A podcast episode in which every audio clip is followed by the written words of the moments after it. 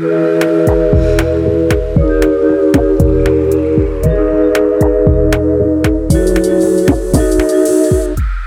tudo é tão rosa assim no mês da visibilidade da luta contra o câncer de mama. Segundo o INCA, Instituto Nacional de Câncer, o câncer de mama é o que mais acomete as mulheres depois do câncer de pele, melanoma. Estima-se que no período de 2020 a 2022 sejam diagnosticados no Brasil mais de 65 mil novos casos de câncer de mama. Eu sou Luísa Franco, psicóloga. E eu sou Jéssica Soares, psicóloga.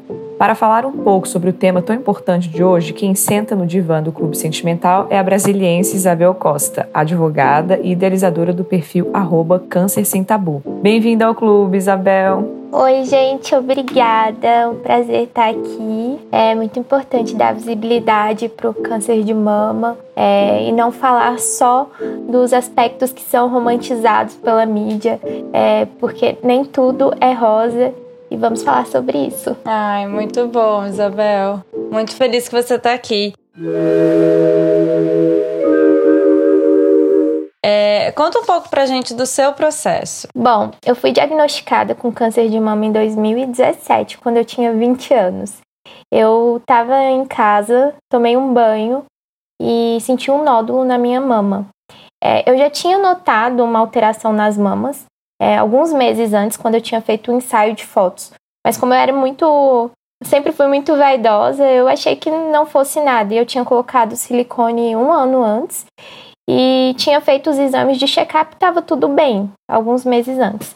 E aí, é, bom, minha mãe marcou uma consulta naquela mesma semana, foi um, um domingo à noite que eu senti esse nódulo. Dali, cinco dias, sexta, na sexta-feira daquela semana, é, fui consultar com um médico daqui de Brasília e ele me examinou e sem exame nenhum de imagem, ele falou que a única coisa que ele poderia dizer é que eu tinha um câncer.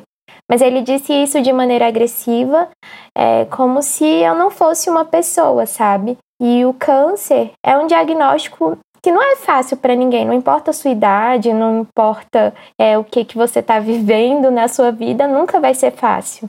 Então eu fiquei achando que ele era louco, né? Falei, gente, não pode ser, né? Receber um diagnóstico desse assim. É, e aí, naquela mesma tarde, é, acabou que eu e minha mãe fomos para uma médica, numa médica aqui em Brasília também, que ela é.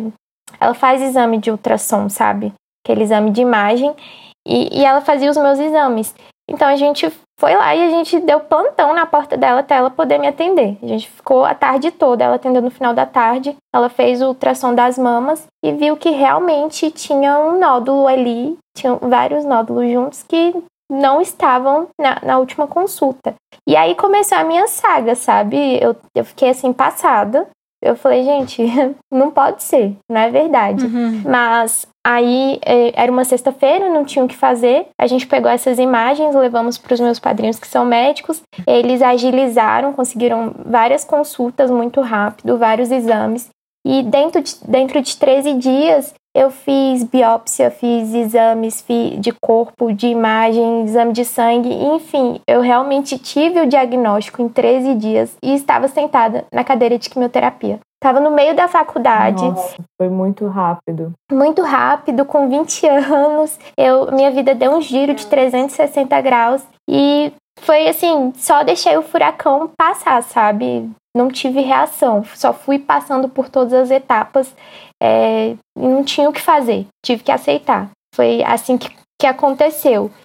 Foi, entrou no automático, né? Foi tendo que é diagnóstico, vamos ver o que tem que fazer, e vai resolvendo e vai resolvendo. Foi. Não pensou muito. Exatamente, naquele momento a minha mente estava condicionada a pensar em outras coisas, em intercâmbio, em vida profissional, em viagens, mas jamais câncer, né? Ninguém espera que vai ter câncer e muito menos com 20 anos. Foi muito duro. Porque assim, a gente começa a fazer mamografia um pouco mais velha, né? Na verdade, estatisticamente são as mulheres de 50 anos, né, que começam a ter uma maior predisposição então, com 20 anos é uma coisa que você não pensa mesmo, né? A última coisa que passa pela sua cabeça é muito rápido, assim, né? Como você falou. E como é que ficaram as suas emoções nessa história, assim? Deu tempo de digerir alguma coisa? Bom, eu fazia terapia na época, estava tratando outras questões que eu tinha acabado de terminar um relacionamento, estava muito mal e veio o diagnóstico. Assim, que enfim, eu tive que parar de sofrer pelo que eu estava sofrendo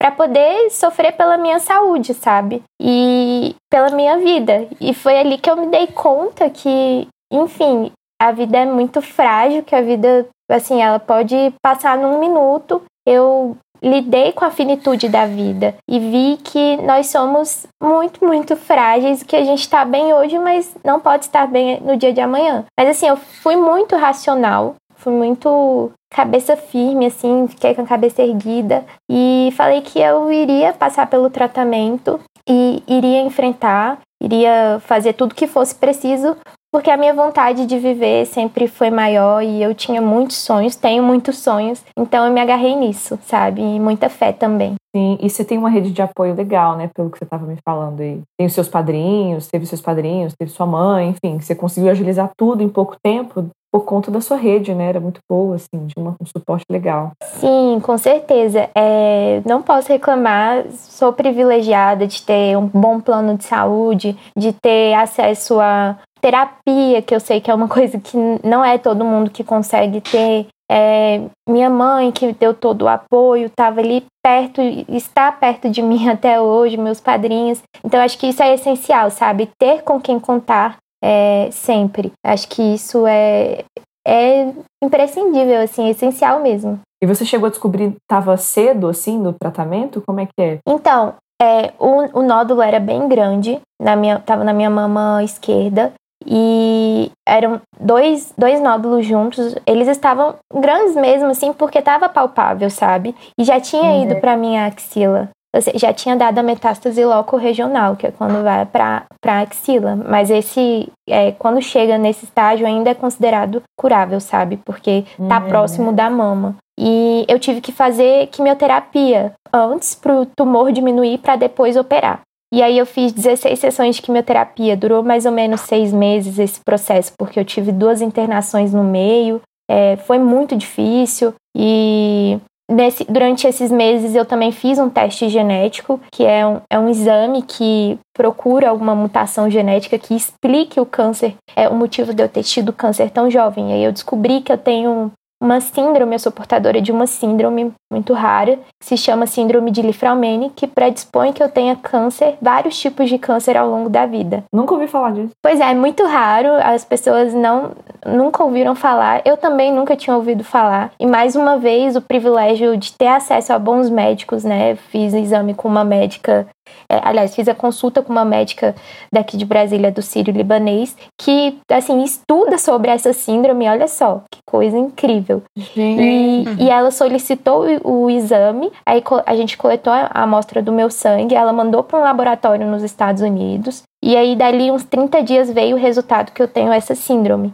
E não tem cura, e o que eu posso fazer, e qualquer pessoa que é portadora dessa síndrome tem que fazer vários tipos de, de exames né? Tem que fazer um rastro. Sempre, assim, o check-up tem que ser tá em dia sempre. Todos os anos. É. Além de eu ter tido câncer e ter que fazer o, o rastreio do câncer, o check-up, eu ainda tenho que fazer por conta dessa síndrome pro resto da vida. Mesmo que eu, uhum. eu fique curada daqui 5, 10 anos, eu vou ter que fazer pro resto da vida muito duro, gente. É, é muito complicado. É, imagina que você, uma vez por ano, passa por uma tensão gigantesca, né? De saber o resultado dos exames. Como é que você lida com isso?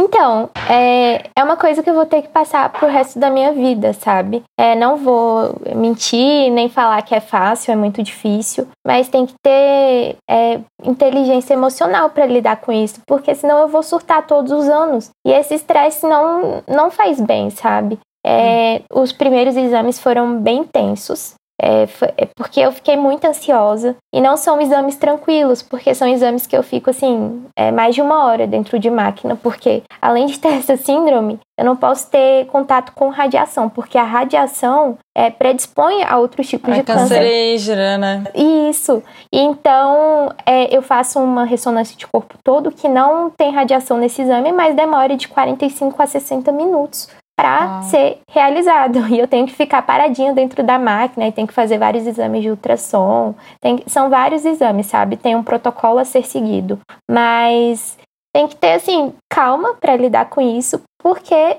eu vou passar pro resto da vida. Então não dá para viver em surto. Uhum. Mas que resiliência, né? Que assim, aprender a lidar com essa, essa, esse nível de ansiedade que você sabe que não vai ser em curto prazo, se Deus quiser, né? Não vai ser em curto prazo. E é assim, frequente, frequente, assim, mas pelo menos uma vez por ano, né? É. E assim, quando você teve câncer, né, você tem que ficar atento. E eu, por conta da síndrome, ainda mais. Então, por exemplo, é, ano passado eu achei que a minha mama estava estranha. E aí fui ao, ao médico, a médica, cirurgiã plástica, para ver o formato das mamas. E aí ela pediu um exame e aí a gente descobriu uma recidiva. Eu não estava nem na época de fazer os exames. Eu, aí o uhum. câncer tinha é, retornado e aí eu tive que fazer radioterapia, tive que começar um novo tratamento e hoje eu faço uma quimioterapia oral. Um, completei um ano de quimioterapia oral agora em agosto. E assim, foi um terror na minha vida. Eu fiquei muito mal, é,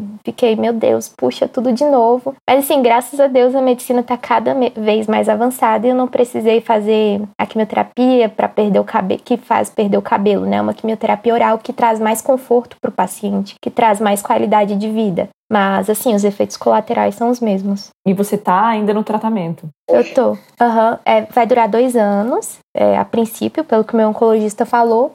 E, bom, é, tô aqui, já completei um ano, mas, assim, são dias e dias. É, tenho uhum. muitas dores, muitos enjoos, perco muito peso, fico nesse efeito de perder muito peso. Mas assim, tô ainda no melhor dos mundos, que é ter uma medicação oral que me traz esse conforto. É, com certeza, não é tão invasivo quanto a químio. E aí, nesse processo todo, você fez o perfil lá no Instagram do Câncer Sem Tabu, que é muito legal, gente. Por favor, sigam. Sim, é muito é, legal mesmo. É muito legal. Tem essa parte que eu achei incrível, que é o relato do dia, cada um conta o seu relato. Isso é muito importante para a rede de apoio. Então, para além da sua rede de apoio, né, nuclear, familiar, que é muito boa, você de alguma maneira transformou isso numa rede de 10 mil pessoas, né? Isso é muito bom. Então, é, quando eu tive o diagnóstico, eu, tinha, eu fiquei com muito tempo livre, comecei a escrever um blog contando a minha história, e aí depois terminou o tratamento e eu falei, gente, é, as pessoas dizem que se sentem ajudadas, e eu também me sinto ajudada, sabe? Quando eu conto a minha história e, e troco é, experiências com outros pacientes. E daí eu pensei, por que não expandir isso, sabe? Não falar só de câncer de mama. E daí surgiu a ideia do câncer sem tabu em 2018 e foi crescendo organicamente, nunca patrocinei nada. É, e aí eu coloquei lá o quadro que é o relato do dia, porque é muito boa essa troca entre os pacientes, sabe? É, os pacientes, quando leem outros relatos, eles se sentem fortalecidos, eles se sentem mais tranquilos, sentem mais confiança, então é muito importante. E o Câncer Sem Tabu surgiu disso, sabe? De, de querer trocar outras experiências e também passar informações sobre o câncer de maneira leve, não daquela maneira pesada, porque o, o câncer não, não é fácil, né? E falar sobre câncer também não é simples. Então, por que não levar a humanidade, sensibilidade para outras pessoas que estão passando por, esse, por essa jornada? É, eu acho que esse senso de humanidade é mais importante, né? Na psicologia hospitalar, a gente trata muito, os psicólogos né, da saúde, a gente tem um trabalho de é, fazer a humanização dentro dos centros né, de saúde. O que para mim é, já é estranho. É redundante. É, é redundante. Mas você, tem que humanizar. É. Uma, se você está cuidando do ser humano, da saúde do ser humano, você tem que humanizar, né? O tratamento. É, é muito, é muito contraditório, Jéssica, mesmo. Mas você sabe que teve uma vez que eu tava num. Eu trabalhava num ambulatório e eles fizeram uma campanha, colocaram na frente do computador, né, dos médicos, psicólogos, dos profissionais da área de saúde, é um, uma frasezinha assim de ser acolhedor com o paciente, de ser tratar com humanização e tudo. E eu fiquei pensando, gente, que loucura, Mas a é gente básico, precisa. Assim. Isso não é deveria já ser, né? Mas não é, porque como a própria Bel falou, né, no relato dela que no primeiro médico que ela foi, que ele já foi, já falou um diagnóstico sem ter meramente necessariamente tanta certeza assim, ou tendo certeza, mas a forma com que ele falou, essa coisa de olhar o paciente como. É, muitas vezes o profissional da área de saúde ele não olha o paciente como é, a Bel, que está no momento né, de adoecimento, mas olha a doença apenas, né? É, e o tratamento, e a sintomatologia. E isso tem mudado, é claro, né? Ainda mais com essa ideia de humanização. Mas não deveria existir. É, infelizmente, a gente tem que fazer esse trabalho de humanizar uma coisa que já é humana. Muito, muito contraditório mesmo. E é muito importante é, essa iniciativa dos próprios pacientes, né? De você mesmo, né? Vou te fazer essa rede entre vocês, de... porque só vocês sabem o que vocês estão passando. Só vocês sabem o quanto que é difícil.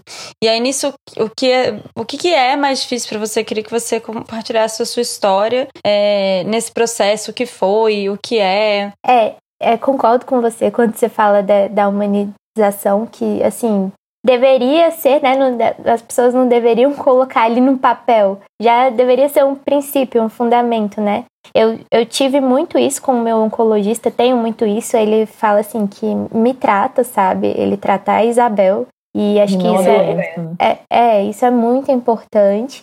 E enfim, eu pude passar por todo o tratamento, as quimioterapias, a, a mastectomia e assim, o que foi mais difícil para mim foi a mastectomia, assim. Acho que tudo é muito difícil, mas muito marcante a mastectomia, porque eu, eu tive que fazer a mastectomia nas duas mamas. Foi uma cirurgia é, radical bilateral, ou seja, a gente tirou as duas mamas, os dois mamilos e eu ainda fiz esvaziamento axilar. Eu tinha um hum. corpo que eu gostava e eu passei a ter um corpo que foi mutilado, porque a mastectomia nada mais é do que uhum. isso, é uma mutilação. E as pessoas uhum. não usam essa palavra, né? Mutilação. Mas, poxa, quando eu, eu me vi ali, é, quando eu acordei da, da, da cirurgia, eu tava toda enfaixada, aí fiquei bem grogue, aí no outro dia que a, a médica passou lá para tirar a faixa, eu estava com as duas mamas é, mutiladas, a gente colocou, tirou o silicone que tinha e colocou outro por baixo do músculo, outras duas próteses. E aí eu tava com do, duas cicatrizes em formato de X no, no lugar da, dos mamilos com vários pontos. Eu já tava, eu, eu sabia que ia tirar e tudo, mas aquilo foi muito doloroso para mim, foi muito chocante, sabe? Uhum. É, foi muito duro. E sem contar, assim, que a dor é, foi muito grande. É, eu acordei, eu lembro que eu acordei da cirurgia sentindo muita dor e não era para estar tá sentindo dor. Então, sei lá, todo esse processo foi muito desgastante. É, meus pontos abriram e durante a, a recuperação. Levou, assim, cerca de uns seis meses para cicatrizar, sabe? E as mamas bem amassadas, demorando a tomar forma. Enfim, as pessoas falam: ah, mas você tem que agradecer por estar viva. Mas não, eu sofri uma mutilação. Além de tudo, eu perdi o cabelo, eu engordei 18 quilos na época, ainda tava com as mamas deformadas. Chega, é muito sofrimento, sabe? Foi, foi muito duro para mim. E aí eu fiquei cerca de um ano, assim, sem os mamilos. E aí eu voltei para fazer a reconstrução um ano depois, só em 2019. Então foi, foi um processo muito longo. Fiquei uhum. com as mamas assim deformadas, aí foram tomando forma, aí os pontos começaram a abrir, aí começou a sair secreção, aí teve que fazer refazer os pontos em consultório sem anestesia nem nada, para vocês terem noção, porque eu perdi a sensibilidade, eu não tenho mais a sensibilidade nas mamas. Uhum. E, enfim, isso mexe muito com a mulher, né? Porque a, a, o seio, né, é, uhum. representa a mulher, a força, tudo. Uhum. Então tem que ter muita, muita força para lidar com isso. Sim. Nossa, eu tô assim, te ouvindo e, e tentando digerir. É, digerir, se me colocar no lugar é muito difícil, é muito difícil. É isso que você falou. As pessoas acho que ficam nesse discurso de agradeça estar vivo, né? É isso, é sobre, é sobre estar vivo, não é só sobre isso, né? É qualidade de vida, é quem você é. Você não é só o câncer, você não é só o, o tratamento. Então, hum. A Isabel, ela é uma pessoa que ela é uma advogada, ela era é uma filha, jovem uma... mulher ali, fiquei jovem pensando. mulher, exatamente, que está em plena vida ali. Tem, é, começando enfim. a sexualidade, né? Assim. Isso, é isso que eu estou pensando, assim, é, mexe com muitas áreas ao mesmo tempo, né? Então é complicado mesmo, muito difícil. E quando você vê essa coisa do outubro rosa romantizado, o que, que te remete, Isabel? Porque é um pouco isso, né? Vamos agradecer que a gente está vivo. É, é uma frase tão invalidante, porque qual é a condição do vivo? Tá vivo, todo mundo tá, até assim, só que a gente tem que estar tá vivo bem, a gente tem que estar tá vivo com qualidade de vida. E saúde é realmente, é, é, acho que é o primeiro ingrediente para a gente conseguir ter várias coisas na vida, né? Esse é o grande lance da saúde, ela é primordial mesmo. Sem saúde a gente não tem outras coisas. Eu preciso de saúde para eu desenvolver uma boa vida sexual, para namorar, eu preciso de saúde para desenvolver um trabalho, para estudar. E aí quando a gente mexe com a saúde, a gente mexe com qualidade de vida mesmo, né? De, de identidade, de liberdade. E o Outubro Rosa tá meio romantizado agora. É, é verdade, assim, quando eu, eu tive o câncer de mama, meu, foi o meu primeiro outubro rosa. Eu fiquei observando, assim, não participei de nada. E aí depois eu comecei a, a prestar atenção, sabe? Que as lojas começam a vender as coisas cor-de-rosa e não sei o que, começam a distribuir lacinho, mas pera lá, não, não é isso, sabe? É, não tem nada de rosa, não tem nada de legal, não tem nada de ser romantizado. Ninguém fala sobre um monte de mulheres que ficam aí é, meses esperando uma consulta pelo SUS, é, ficam esperando meses para fazer, ou anos mesmo, para fazer uma reconstrução. Ninguém fala sobre as sequelas físicas que ficam, ninguém fala sobre os seus medos, as preocupações, ninguém fala sobre a reinserção no mercado de trabalho, que é muito complicada, sobre os relacionamentos, sobre o preconceito. Ninguém fala que 70% das mulheres são abandonadas pelos parceiros no diagnóstico de câncer de mama. Olha só, gente, esse dado é absurdo. absurdo. E é uma coisa assim, é uma realidade triste. É assim, passa tanta coisa pela minha cabeça, eu fico pensando, é muito difícil para mim. Eu sou uma pessoa privilegiada que tenho acesso ao plano de saúde, aos medicamentos pós-químio, a tudo o que eu precisar, eu vou ter ali na mão. Agora, e é muito difícil. Agora, imagina uma mulher preta, pobre, que, enfim, não tem dinheiro para comprar uma medicação pós-químio que é cara, sabe? Não é tão acessível é assim é, é, muito louco. E aí a gente vê também os monumentos que ficam cor de rosa, a esplanada fica cor de rosa, o Congresso ali fica cor de rosa, o Cristo Redentor fica cor de rosa. E, e esse dinheiro que está sendo gasto não poderia ser empregado em outras coisas, na saúde, é, dessas mulheres, desses pacientes, em, em, ajuda mesmo com psicólogos. É, é, muito louco, sabe? Eu acho revoltante, na verdade.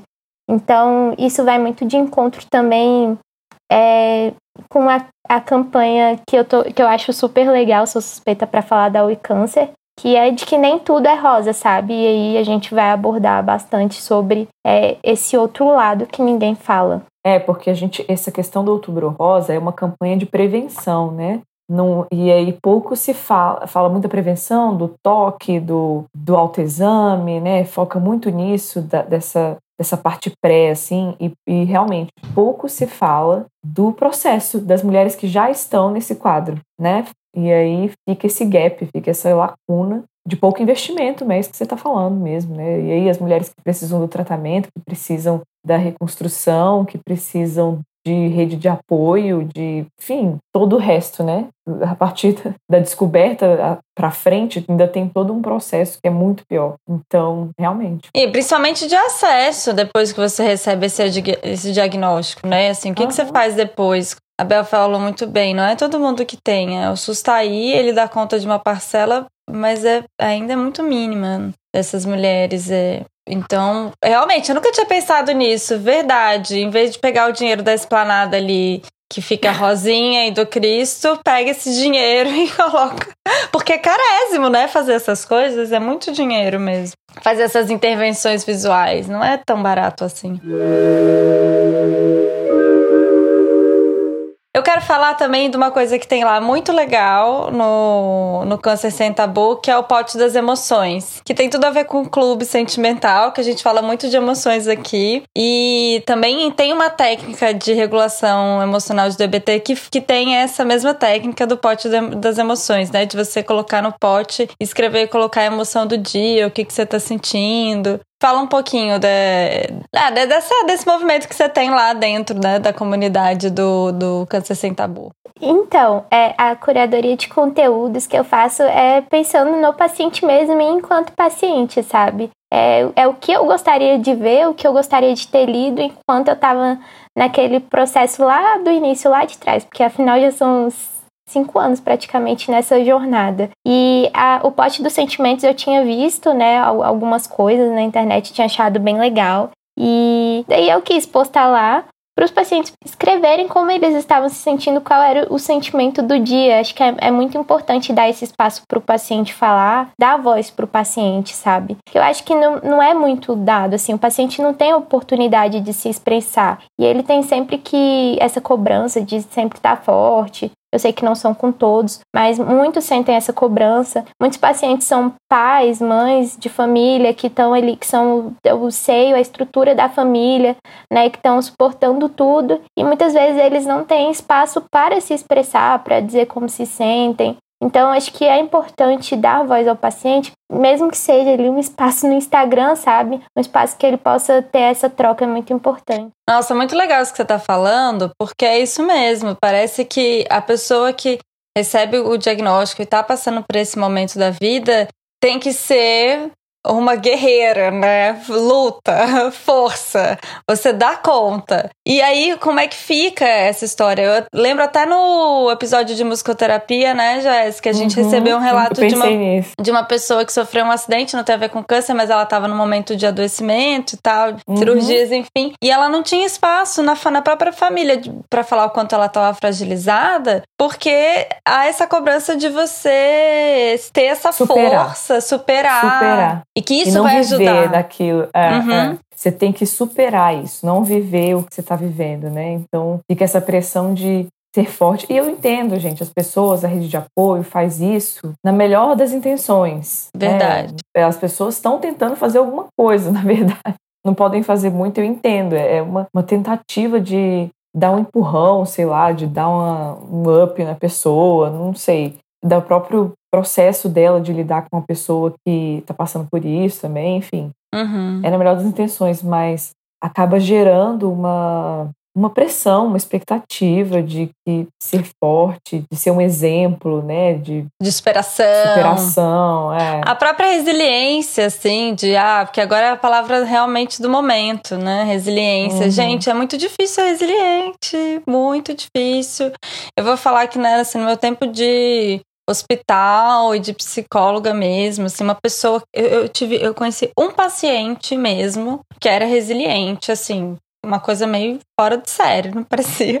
Ele realmente estava muito consciente de todos os processos de adoecimento dele e, e e isso não quer dizer que ele não estava sofrendo, ele falava o quanto era sofrido e tal, mas foi uma pessoa mesmo que que não que, que eu consegui ver assim, ah tá, isso é resiliência. Tirando isso, a gente tem tentativas de né? A gente tem uma tentativa de é, chegar nesse equilíbrio, mas para isso a gente precisa de uma rede de apoio e a gente precisa também de espaço de mostrar as nossas fragilidades, né? No momento que a gente está frágil, porque se a gente não mostrar, gente não vai resolver, vai ficar tudo aquela história de jogando para debaixo do, do, tapete e é um grande, uma grande farsa que você tá bem na frente da sua família porque você é, de alguma maneira é cobrado. Eu concordo com a Jéssica, a família faz na maior das intenções. Até porque existe uma crença também que se você assumir essa postura, isso vai ajudar no seu tratamento. Além do fator cultural brasileiro de levanta a poeira, dá volta por cima. A gente tem muito isso na nossa cultura, né? De não, não, a gente dá conta, né? A gente dá conta. Sim, a gente dá conta, mas como que a gente vai dar a conta? A custo de quê? É a custo de quê, né? Pode até ser, assim, Isabel me corrija se eu estiver errada, mas pode até ser que eu dê, mas não custa caro, né? Custa caro para mim, custa caro na minha vida o, o, dar conta no fim de tudo. Eu imagino, Isabel, que você aqui contando esse relato pra gente é um recorte da sua, do seu processo, é um recorte da sua realidade o seu dia a dia é você que sabe, né?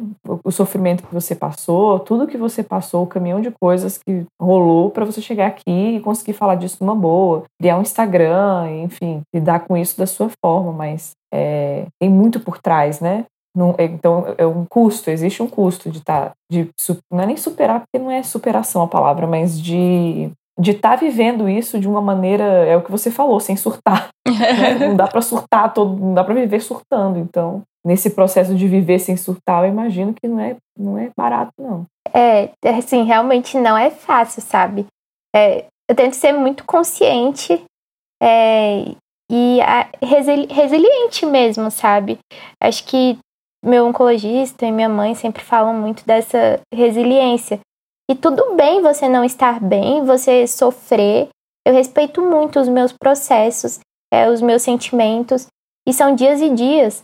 Tem dias que eu não tô bem e eu não tô bem e eu preciso ficar ali deitada na minha cama, isolada, sem falar com ninguém. Mas amanhã é um outro dia e vai estar tá tudo bem. E é assim, sabe? É vivendo entre altos e baixos, é isso. Viver, conviver com câncer, com tratamento oncológico, é conviver entre altos e baixos, dias e dias. Dias não tão bons, eu sempre falo isso, e dias bons. E seguindo em frente sempre, sem surtar mesmo, sabendo que é um processo que eu tenho que enfre enfrentar. É, o tratamento de um câncer não é fácil, não é do dia para noite. Eu, eu sempre tive consciência disso desde o início e acho que isso me ajuda bastante, sabe? Tem dias que eu tô descontente com o que eu tô vendo no espelho, é, que eu tô descontente com toda essa rotina que é cansativa, e uhum. eu fico triste, mas eu sei que tudo bem, que isso não vai desaparecer de um dia para noite. E não é que eu seja conformada com isso, que eu, que eu esteja ali estagnada, mas é, é aprender a conviver com essa realidade. Não vai desaparecer, é algo que eu vou conviver pro resto da vida, e tudo bem, sabe? É, eu cheguei até aqui e eu vou longe ainda, tenho fé disso. Acho que é uhum. é isso.